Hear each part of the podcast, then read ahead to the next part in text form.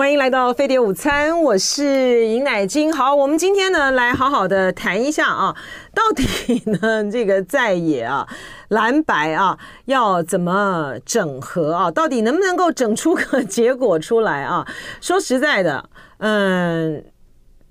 我之前的时候不是跑去瑞士跟法国玩嘛，哈，然后呢就看到就是哇，这个世界的局势这种变化呢，真是。太太快了哈！怎么会想到？怎么会想到这个巴勒斯坦哈马斯对以色列发动攻击呢？你怎么会想到这个呃中东的局势原本呢朝着这个和解的方向在走啊？这个美国呢还在推动这个呃沙地阿拉伯呢跟以色列之间呢呃要建立关系，一个和解的一个中东。呃，朝着方向走的时候呢，哇，竟然产生一个这么大的这个呃变化啊！在这样子的情势之下的时候呢，呃，那看到这个，哈，这个光蓝白在野，那么不这么这整合的事情呢，就是光是为了一个到底怎么样能够产生所谓的呃这候选人。都都都这样子，为了小枝微的细节呢，吵了半天。我第一个的感觉就是啊，真的是哈、这个是没出息的这些政治人物啊，就是在这样子的一个关头上面哈，呃，对于二零二四的这这场选举总统大选，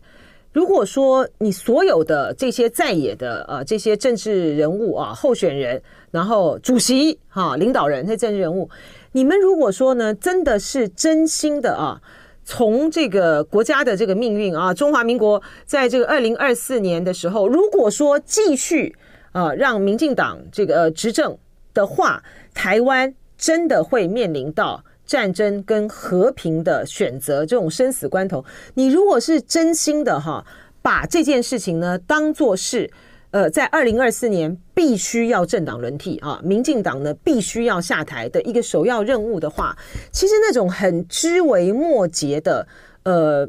方枝微末节的那种计较哈，其实它就可以放放在一边了哈。呃，我们看这个呃选举啊，这么多年哈，这个从一九九六年啊第一次的呃总统直接民选，然后到现在啊。你各种各样的这个选举的这个状况呢，台湾也是真的是非常的神奇了哈。什么事情呢都可以在台湾呢发生过哈。呃，最最惊奇的呢，当然就是二零零四年的这个两颗子弹哈。那我那其他的各种状况啊，什么国庆也合了，国庆合了，然后没想到碰到这个二零零四年的这个两颗子弹呢，就打坏了哈所有的这个国庆的这个布局。民进党也是执政啦，然后民进党的这个少。少数执政呢，他也这样子给陈水扁呢，也给他撑了这个八年呢，哈。然后呃，在这个就更别提呢，在这个九合一的选举是到后来的。那之前的时候，县市长选举的时候，我们发生过多好的这个事情啊！这黄俊英跟这个陈菊选高雄市长的那一次，你怎么知道说在最后的这个阶段，呃，黄俊怎么会知道说在最后的阶段，那个陈菊他们方面呢？呃，搞这个奥博，说走路工抓到了，使得这个黄俊英呢，就在因为这个走路工抓到了而输了。哈，那你怎么能够想想到说在，在呃县市长这个选举的时候，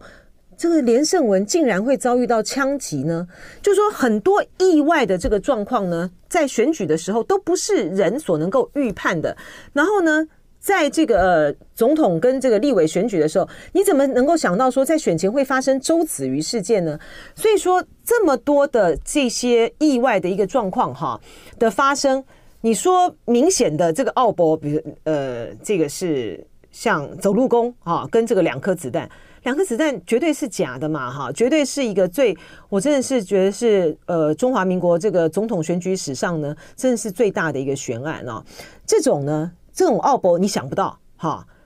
但是其他的这些突发事件你更设想不到哈。呃，人为操作的是一种哈，那种意外的周子瑜事件啊，连胜连胜文遭遇到枪击案，是你没有办法预期的哈。在这种情形之下呢，我觉得政治人物呢，他都应该要有一个很谦卑的这个心，你要谦卑的面对这个选民，你要很。戒慎恐惧的哈，面对在选举中所发生的各种各样的这种变数哈，所以说呢，为什么人家讲这个一步之前就是黑暗？对于对于呃政治人物来讲，对于国际的局势来讲，都是如此啊。呃，你怎么想到这个哈马斯会发动这样子的攻击行动呢？这些都是都是没有办法预期的哈。或许啦，或许那个情报早就，或许哪一方面的情报早就已经知道了，但是只是没有采取动作而已啊。像这个珍珠港。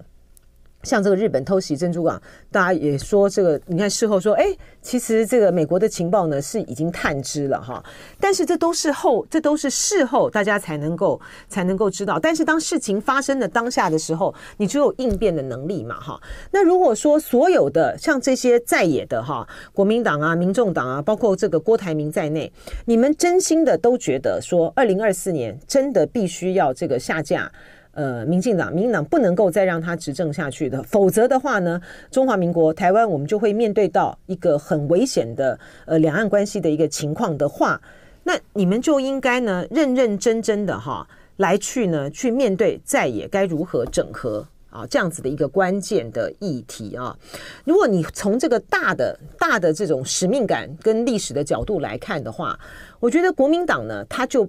他就呢，不要一直在执着于哈，执着于说啊，我今天呢，呃，一定要这个采用这个民主初选的方方法哈，呃，就算是换，就算是比例上面呢，呃，民调占五趴啊，民调占五成，然后这个民主初选呢占五成，或者是说民调占七成，民主初选占占三成，我就说你就不要那么的执着于这样的一个方法，你你就采取全民调嘛，因为采全民调大方一点嘛，这有什么关系呢？呃，这有什么关系呢？因为呢，我觉得柯文哲觉得说全民调对他有利啊，他觉得只要呢手机的比例能够高哈，就一定对他有利。这种声音就很难讲的啦哈。呃，你在这种选举的这种大大规模的呃民民进党介入介入这种人家的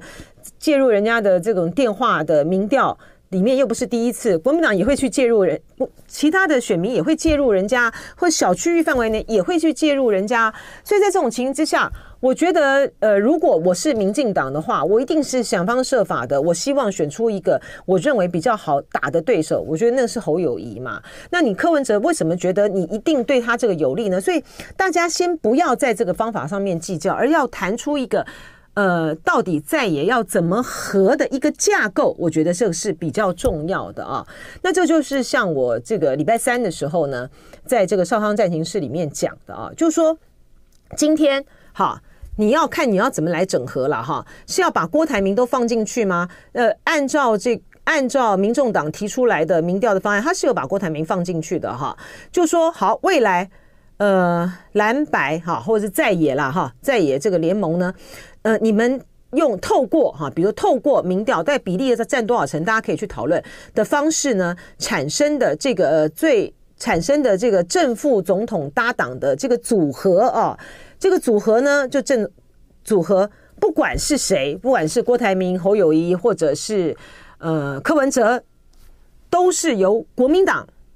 来组阁啊。就未来如果当选的话，都是由国民党组阁，因为摆得很明白嘛。你民众党也没有，你民众党，你你也没有人嘛，你也没有人才，你也没有能力啊，去组阁哈。那郭台铭就更不用讲了哈。那呃，都由国民党组阁哈。然后呢，在这个呃未来的如果当选的话呢，未来的内阁里面啊，就是起码有几个部会的首长呢，是要由这个民众党来推荐出任的。我想到的是。我一开始本来想到是四个，我现在是觉得五个啦。比如说法务部，因为法务部那个柯文哲不是说要给那个黄国昌嘛，但是他不是说蓝绿都乐色吗？那你这样子，哎，好吧，那你民众党，你民众党，你推荐人嘛，哈，法务部，而且黄珊珊也是律师出身嘛，哈，呃，法务部，然后财政部啊，这个就牵涉到这个地方啊，中央的财政收支划分法啊，财政部，然后呃，卫福部啊，那柯文哲是医生嘛，哈，出身。呃，环境部啊，好，劳工部啊，啊，劳工部，我觉得那个像赖香林，赖香林就是非常的适合出任这个劳动部部长。就你至少有五个部会呢，由民众党来推荐。那这样子的话呢，这个重点在于哪里哈？就是说，今天呢，你如果说是柯文哲，到最后是要代表这个在野或是蓝和蓝白哈来去选这个总统。假如是赢的话呢，在国会呢，它呈现出来的席次非常的有可能，就是说，呃，民进党它还是国会里面的最大党，哈，就席次上面最大党。然后第二名呢是国民党，第三名呢是呃民众党，哈。假设是这样子的话呢，你柯文哲呢也不能够去什么提名，也不能够是把这个组阁权呢是交由呃最多数党的民进党，不行。好，你要交给是由国民党来组阁，然后如果是国民党的候选人啊，假设是侯友宜，然后当选了的话，